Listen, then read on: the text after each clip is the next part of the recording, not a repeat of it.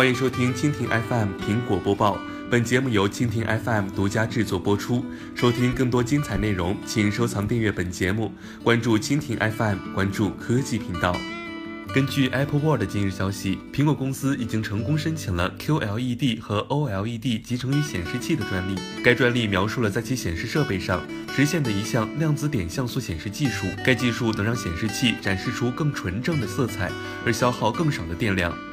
在目前现有的 QLED 电视当中，通过量子点显示材料，在大幅度提高 LCD 亮度的情况下，也可以实现节省能耗的目的。QLED 采用的是成熟的无机材料，荧光寿命更长。然而，在苹果的这份专利当中的量子点显示器与现有的商业产品的显示技术有些区别。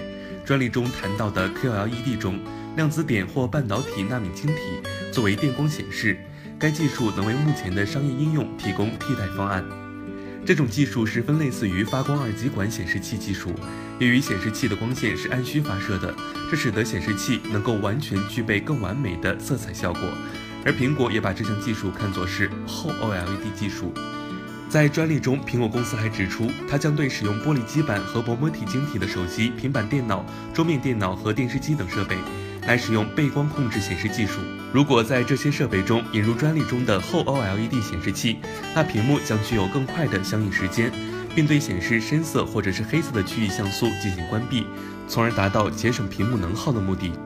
最近，量子点式发光二极管已经被用作替代显示技术，但实际上 OLED 的表现会更好一些。而苹果的这项发明同样涉及到 OLED 和 QD-LED 叠堆的方式。当然，作为一项专利设计，它顶多算是一项发明，是否能运用在实际产品之中，目前还有待观察。以上就是本期苹果播报的全部内容，更多精彩内容尽在蜻蜓 FM。